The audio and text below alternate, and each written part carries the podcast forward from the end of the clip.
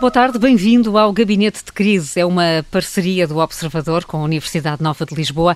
Todas as semanas convocamos os especialistas para avaliar o estado da pandemia em Portugal e no resto do mundo. Cumprimento já a coordenadora do Centro de Investigação da Escola Nacional de Saúde Pública, Sónia Dias.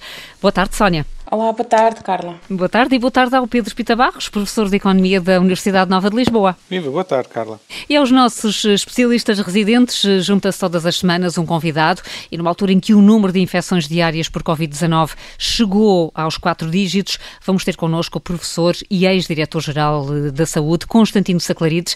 É uma das vozes que tem chamado a atenção para o risco de colapso do SNS caso continue a escalada da pandemia. Mas para já, arrancamos com a ordem de trabalhos desta semana.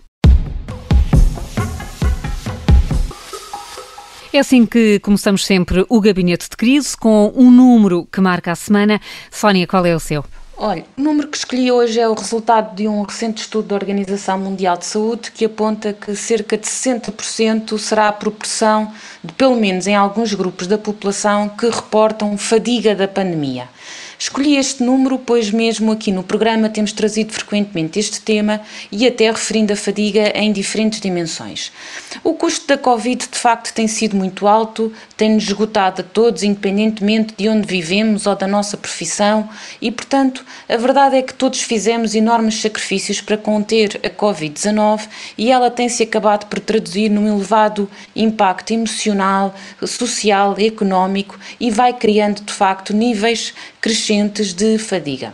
Muitas pessoas acabam por se sentir assim menos motivadas a seguir comportamentos preventivos depois de termos convivido vários meses com estas alterações, quer na rotina, quer tendo que lidar com muitas incertezas. Assim, os, o cansaço é expectável nesta fase e não se espera que nos próximos meses a situação se altere. E isto é muito importante, uh, por um lado, porque temos que ter em conta este inimigo no combate à pandemia e pensar em estratégias para o combater. A OMS, num documento muito recente relativo então a esta ideia da fadiga da pandemia, avança para que se conseguir enfrentar os próximos desafios, vai ser necessário que se centre numa estratégia que eles colocam como a noção de comunidade e esta como uma eh, uma questão central para esta resolução. É assim importante compreender as pessoas, compreendermos exatamente o que sentem, reconhecer as suas dificuldades e envolvê-las em debates, em decisões para encontrar estratégias alternativas. E até me tenho recordado que já até aqui tínhamos falado, por exemplo, na questão dos jovens e dos incluir para encontrar estratégias que lhes façam sentido. Por outro lado, temos que permitir que as pessoas continuem a viver a sua vida, mas reduzindo riscos, ou seja, na importância de procurar formas inovadoras de satisfazer algumas das necessidades contínuas da sociedade, promovendo, por exemplo, dentro de todas as medidas de segurança, a realização de alguns eventos culturais, desportivos ou até de caráter religioso, como temos começado a ver acontecer. A OMS até reporta, eu achei interessante trazer um, um exemplo bem sucedido de conciliação entre prevenção e necessidades sociais, que era o cinema flutuante em Itália, em que grupos separados em embarcações no lago viam um cinema num ecrã ao fundo.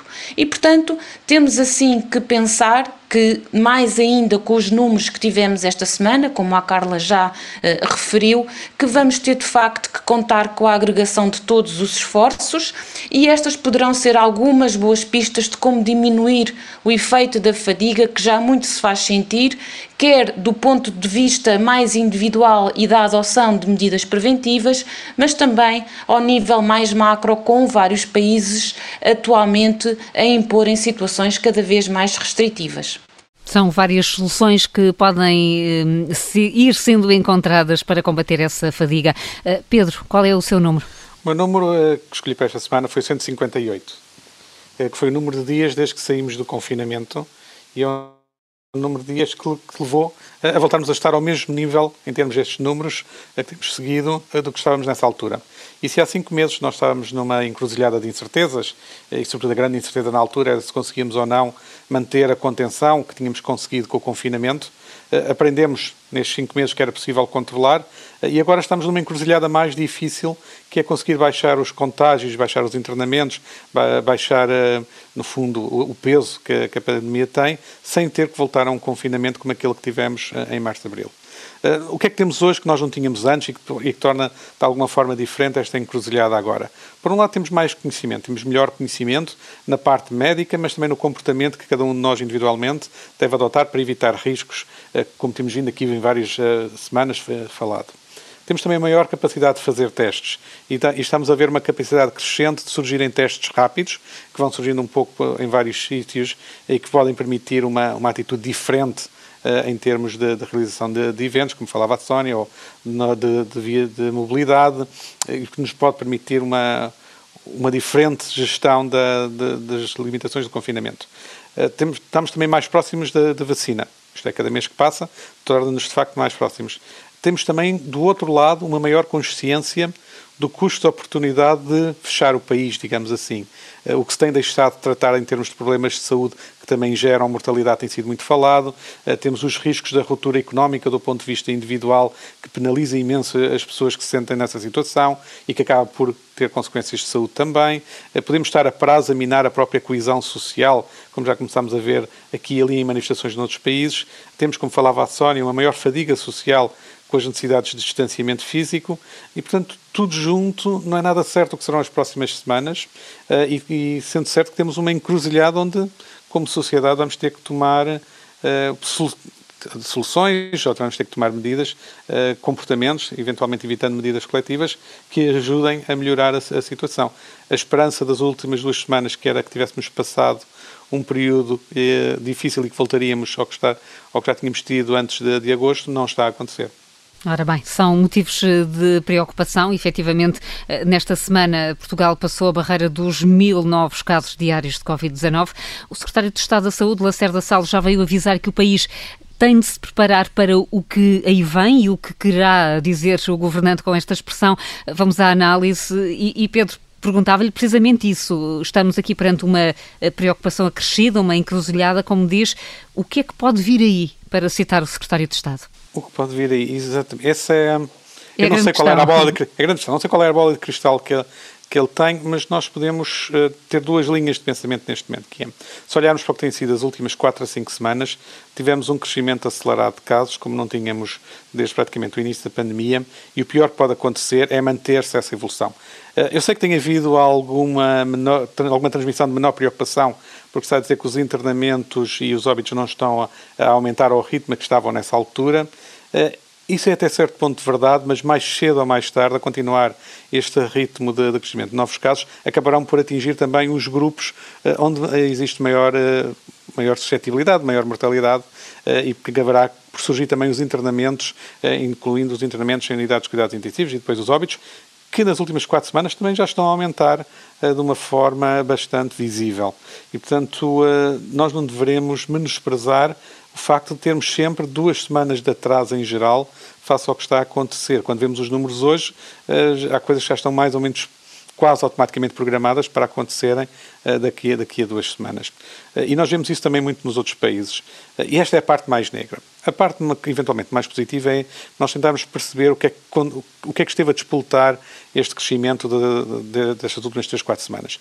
E se nós usarmos o, o Google Mobility Reports, que nos diz onde é que as pessoas estiveram através da utilização de telemóveis. Portanto, não é uma informação genérica que dá, sobretudo, uma, uma indicação global, o que se encontra é que no final de agosto houve em Portugal uma mobilidade muito grande uh, para a zona de, de, praias, parques naturais, uh, esse tipo de zonas de lazer, que caiu bastante com o início de setembro.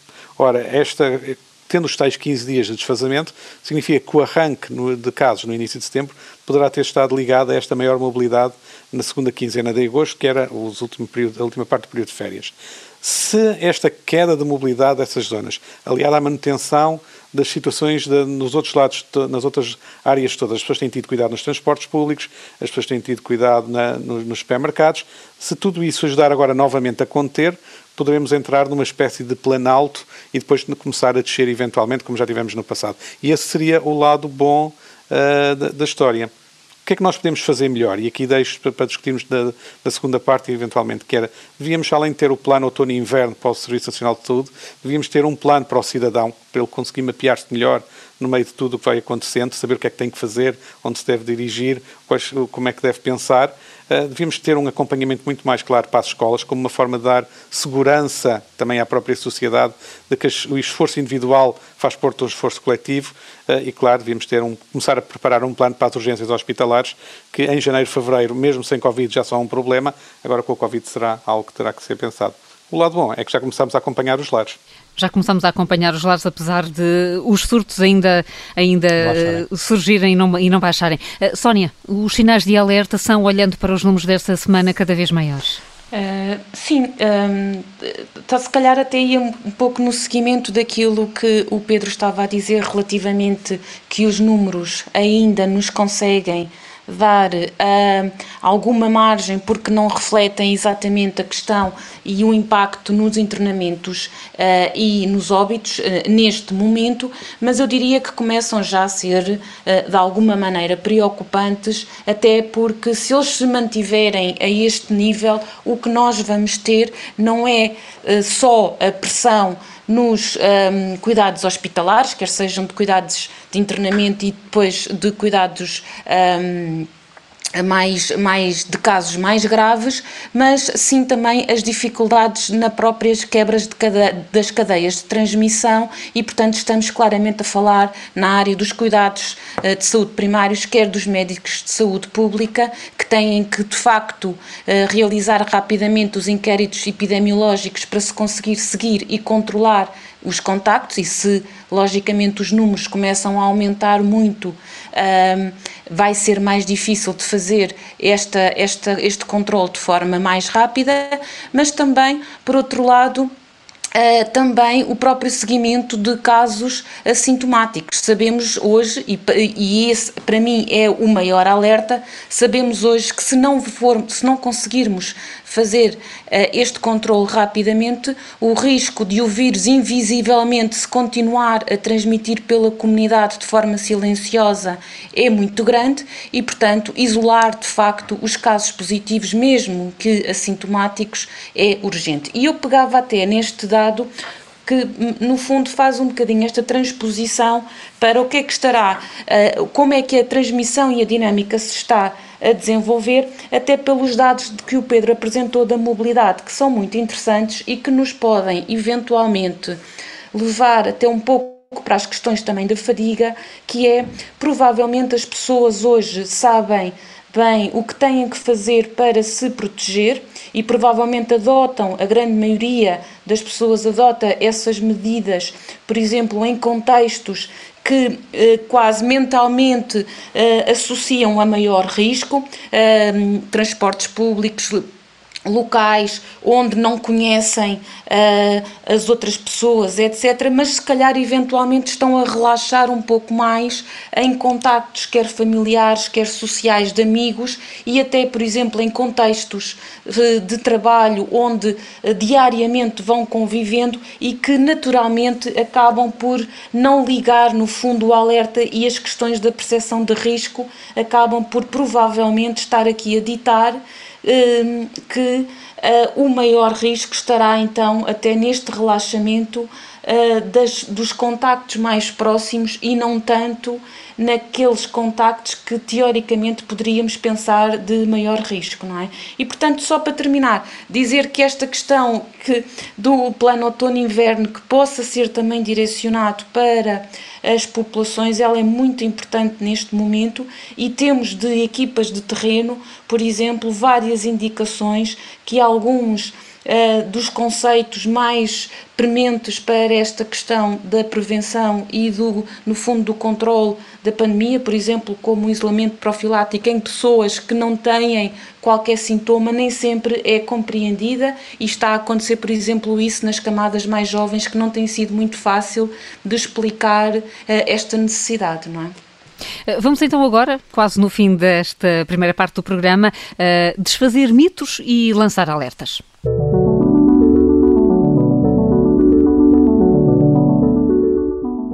Há mensagens em que vale a pena insistir e, Sónia, uma dessas mensagens tem a ver com o risco de haver transmissão através dos alimentos. É a razão para ficarmos preocupados? Sim, isso tem sido uma, uma dúvida que tem surgido, que se de facto este coronavírus poderá ser transmitido pelos, pelos alimentos e a evidência mais recente aponta para que não há de facto, informação que possa apontar nesse, nesse sentido. Aliás, a Autoridade Europeia da Segurança dos Alimentos, quando avaliou esse risco em outras epidemias causadas por, pelos vírus da mesma família, acabou por concluir que não houve transmissão através da, da ingestão de alimentos. E de acordo com a própria OMS, o comportamento do novo coronavírus deve ser semelhante aos outros tipos de vírus da mesma família e assim sendo ele de facto precisa de um hospedeiro, seja animal ou humano, para se multiplicar.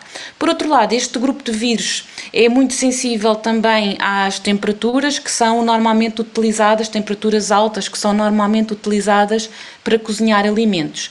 E assim não parece existir de facto evidência de qualquer tipo de contaminação através de ingestão de comida cozinhada uh, no, ou crua, no entanto, aqui uh, por, por, por precaução, diria que o melhor é, de facto, haver um reforço das medidas de higiene e limpeza, eh, porque as boas práticas acabam por reduzir claramente a concentração do vírus e diminuem a probabilidade de contaminação em qualquer uma das situações.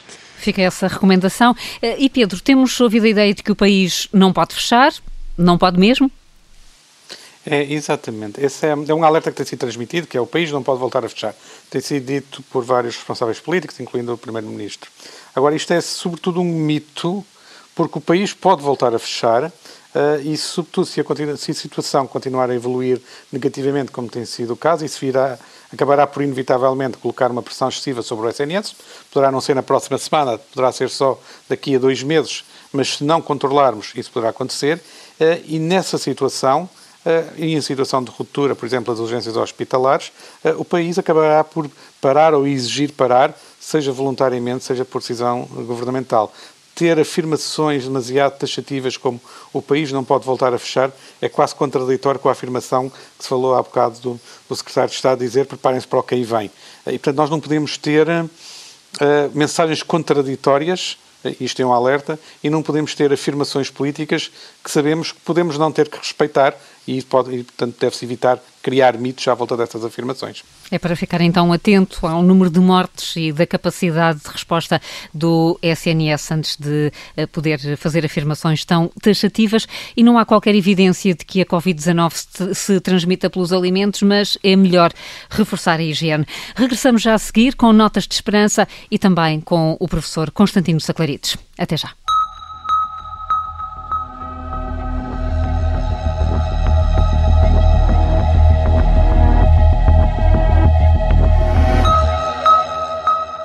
Segunda parte do Gabinete de Crise, o programa que analisa o estado do combate à Covid-19. Estamos com a Sónia Dias e o Pedro Pita Barros e daqui a pouco com o professor Constantino Saclarides. Mas antes de mais, uma nota de esperança.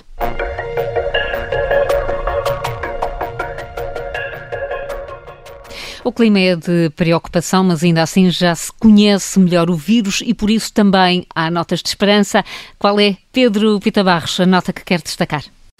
A minha nota de esperança desta vez vai para o caminho de aprendizagem que estamos a fazer. Eh, uma avaliação recente de riscos eh, encontrou um risco bastante baixo hoje em dia de apanhar Covid-19 numa viagem de avião. Os aviões utilizam agora filtros de ar sofisticados e até há menor risco de contrair a Covid-19 do que em escolas, supermercados, escritórios, etc. Claro que nós sabemos que ainda não é o tempo de retomar o ritmo das viagens como existia há um ano e provavelmente ainda demorar, uh, se calhar, 5 anos, 10 anos mas as condições para fazer em segurança estão a ser criadas. Eh, e provavelmente, numa visão mais ampla, haverá muitas outras áreas de funcionamento de, social, da mobilidade, de transportes públicos, de utilização de espaços, que estão a introduzir medidas que vão fazer baixar o risco de, de, de, apanhar a Covid e, portanto, um, nos casos serão filtros como nos aviões, noutros casos serão outro tipo de, de soluções, eh, algumas de arquiteturas, eh, muitas, muitas ideias que se calhar nós ainda não conseguimos antecipar aqui, mas temos uma, uma aprendizagem que continua a ser feita por toda a sociedade e que começa a dar os seus resultados em termos de encontrarmos soluções. Sónia, qual é o seu sinal de otimismo da semana? Uh, sim, o meu sinal de otimismo tal, talvez seja mais uh, pontual e, e, de momento, mas de facto relaciona-se com a contínua tendência decrescente que temos assistido no que se refere à letalidade uh, da Covid nos últimos meses. Pode ser uma, uma, uma nota de esperança, de facto, porque continuamos a verificar e agora numa tendência crescente do número de infectados, mas de facto menos óbitos do que aqueles que correspondiam ao mesmo número de infectados, por exemplo, em, em abril. E, e isto acontece também em outros países, não só Portugal, também Espanha e França, de facto também têm registado uh, um maior, um menor número de óbitos. Uh, daria como exemplo a França, por exemplo, que tinha uh, a média de, de 14 mortes por dia, muito longe da média diária de 300, mais de 300 óbitos que se registaram em abril. na verdade, por todo o mundo vai-se procurando um bocadinho as explicações para esta diminuição. Já se falou numa possível mutação do vírus que o tornaria menos letal. Organização Mundial de Saúde acabou por não confirmar esta possível explicação. A outra, mais imediata, é que de facto, por um lado, temos um, um aumento do número de diagnosticados e, portanto, percentualmente. Um, vai de alguma maneira também um, fazer com que a letalidade vá diminuindo e por outro lado a ideia que já temos vindo a reforçar também que a infecção registra-se agora uh, nos mais jovens que desenvolvem uh, casos menos graves. Mas aqui, para além desta nota uh, no fundo de esperança, só fazendo este alerta, que também já fizemos no princípio e na primeira parte do programa, é que um, de facto nós temos esta ideia de que se temos aqui alguma margem porque provavelmente o vírus neste momento não tem uma taxa de letalidade como tinha no início, temos também que ter aqui alguns preocupação e, e, e, como é, e saber como é que vamos resolver os desafios que temos pela frente, porque de facto tem uma grande pressão nas equipas uh, de saúde pública no controle das cadeias de transmissão e também nos cuidados de saúde primários a fazer todos os seguimentos. E por outro lado, como temos vindo a dizer, mais pressão nos serviços com os casos Covid, tem no fundo o outro lado da moeda, que é provavelmente menos capacidade de resposta aos casos não Covid e sabemos que agora também é, são muito importantes. Esta nota é de esperança, mas é também de alerta, Sónia, e leva-nos inevitavelmente eh, para o tema de, desta segunda parte, tal como o Primeiro-Ministro já tinha antecipado na última reunião de emergência com o núcleo duro do Governo, a 18 de setembro, a tendência das infecções é mesmo de crescimento. O nosso convidado é o professor Constantino Saclarides, foi diretor-geral da Saúde, atualmente é diretor e professor catedrático da Escola Nacional de Saúde Pública, é presidente da Associação Portuguesa para a Promoção da Saúde Pública, presidente da Associação Europeia de Saúde Pública. Professor eh, Constantino Saclarides, muito boa tarde e obrigada pela presença mais uma vez no Gabinete de Crise. Deixe-me começar por lhe perguntar quão preocupado está com a situação atual. Ah, muito boa tarde, muito obrigado pelo convite, um cumprimento ao professor Pedro e à professora Sónia, e si também. Ah, bem, ah, nós quando nos preocupam, quando nos perguntam pelo, nossa, pelo, pelo nosso sentir, pela nossa preocupação, a nossa resposta habitualmente é com os factos, é? com a frieza dos factos e a necessidade de comunicá-los e entendê-los é a melhor forma de nos sentirmos preparados para uh, um desafio desta natureza. Indo aos factos, eu queria acentuar, acrescentando aquilo que os meus colegas já muito bem disseram na primeira parte deste programa, que uh, uma pandemia, por definição, não tem fronteiras. Não é? E nós não podemos compreender uh, suficientemente bem a situação portuguesa se não olharmos para o que está a acontecer ou o que tem estado a acontecer pelos países que nos envolvem, pelo menos para esses. Eh, e nesse, e nesse contexto, um, ehm, o que nos surpreendeu em julho foi o aparecimento de sinais de transmissão acentuados no, no norte de Espanha, em Aragão eh, e na Catalunha, a princípio, parecer-nos podia ser algo semelhante com o agravamento que tivemos na região de Grande Lisboa, mas a verdade é que esses sinais, em princípio de julho, no, no Nordeste de Espanha, foram rapidamente estendendo-se pelo conjunto do espaço espanhol, neste momento mais grave na região eh, de Madrid, e ao mesmo tempo que olhávamos para a Espanha, começamos também a notar uh, um foco de, de, intensidade de transmissão na região de Marselha, no sul de, de, França, outro no norte, norte de Paris, em Lille e Amiens, que depois vem, vem durante o mês de agosto confluindo, agrava a situação na Inglaterra, principalmente para começar no norte da Inglaterra, mais recentemente na República Checa, e portanto temos eh, entre eh, meados de julho e finais de julho e, e finais de setembro e princípio de, outubro, temos um progressivo agravamento nos países da Europa Ocidental que nos circundam. Um, este agravamento em eh, esta evolução em, na primeira fase foi, foi concentrar as pessoas mais jovens, sem afetar muita mortalidade, nem os internamentos, nem os cuidados intensivos, mas essa situação tem-se vindo a alterar progressivamente. E neste momento, há duas semanas atrás, nos dados do SDE, do Estocolmo, referentes à situação epidemiológica na, na, na Europa, na Europa da União Europeia, nós verificamos que uh, uh, a incidência média semanal eh, de duas semanas atrás já era substancialmente superior do pico da incidência na primavera. E, portanto, estamos, de facto, numa segunda onda eh, que ultrapassou em dimensões epidemiológicas aquilo que foi a primeira. Este é o contexto onde nos situamos. E, portanto, não é, eh, temos que estar alerta no sentido de interpretar também este contexto, o aumento gradual enfim, dos casos que tem verificado sistematicamente desde fim de agosto. Na primeira quinzena de setembro passamos 200 para 400, é média. Na segunda quinzena passamos 400 para 800.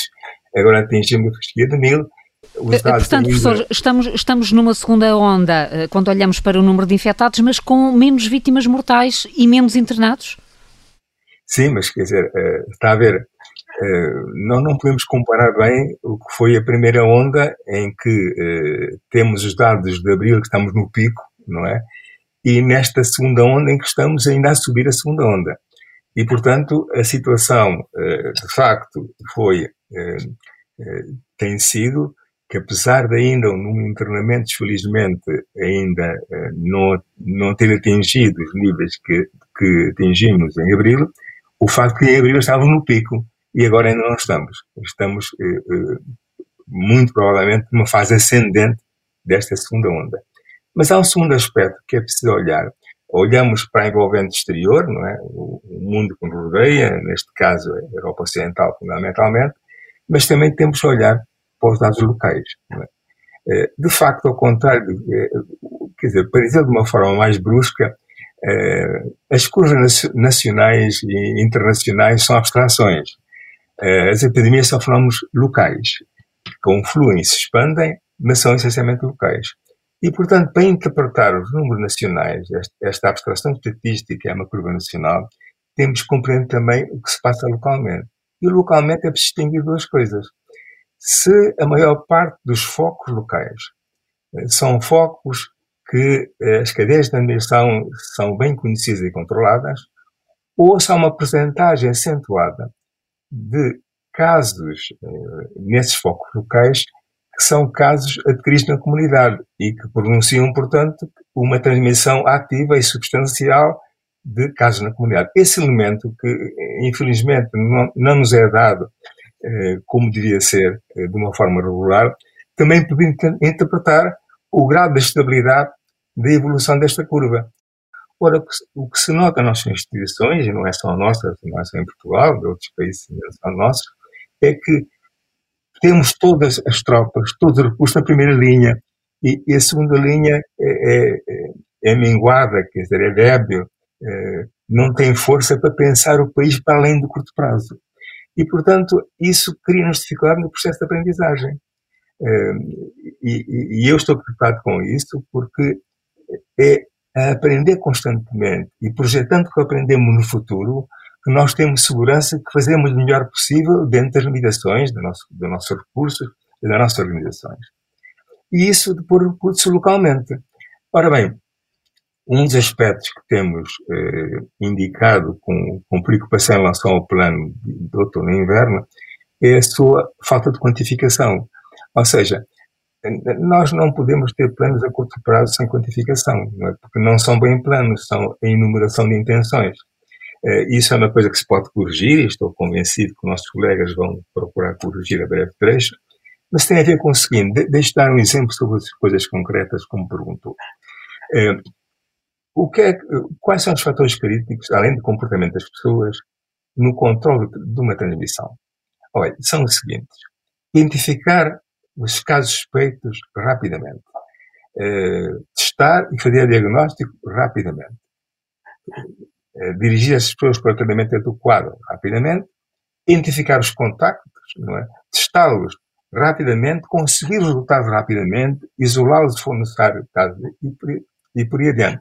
E ter uma estratégia de testagem que permita, ao mesmo tempo, se, se cria essa dinâmica de identificar, isolar e tratar as pessoas, também consegue identificar, através da testagem dos mais expostos, onde é que o vírus circula.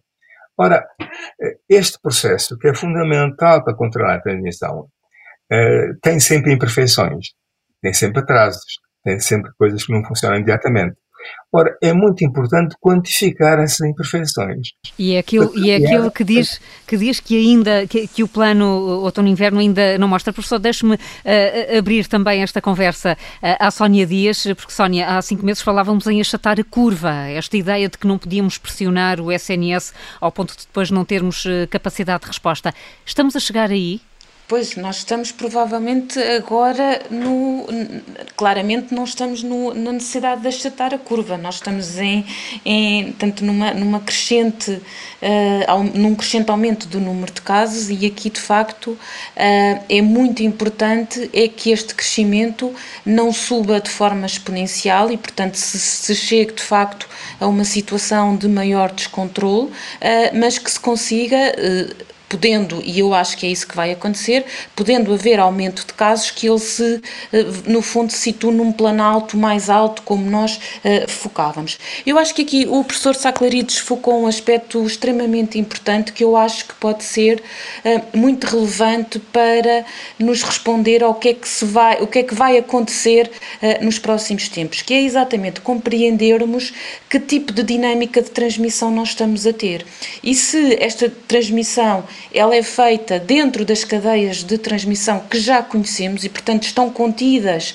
E aqui a nota de esperança dos mais jovens pode ser de facto uma boa notícia, ah, porque as cadeias estão, no fundo, contidas, ou se, por outro lado, de facto, a transmissão e a dinâmica de transmissão está na comunidade, conhece-se pouco ah, a transmissão ela vai acontecer de forma invisível uh, e depois aí teremos de facto daqui a mais duas, três, quatro semanas uma situação de descontrole e que vai claramente colocar pressão no, no, no SNS. Portanto, esta questão de sabermos exatamente qual é que é a dinâmica de transmissão que estamos no fundo a ter neste momento é extremamente importante. Eh, Pedro, o que está a acontecer em Portugal está a acontecer noutros países, sobretudo na Europa, como o professor Saclarides eh, já aqui uh, deu como exemplos, e muitos desses países já estão a aplicar medidas mais duras do que as nossas, nomeadamente agora com a declaração do estado de emergência para, para Madrid.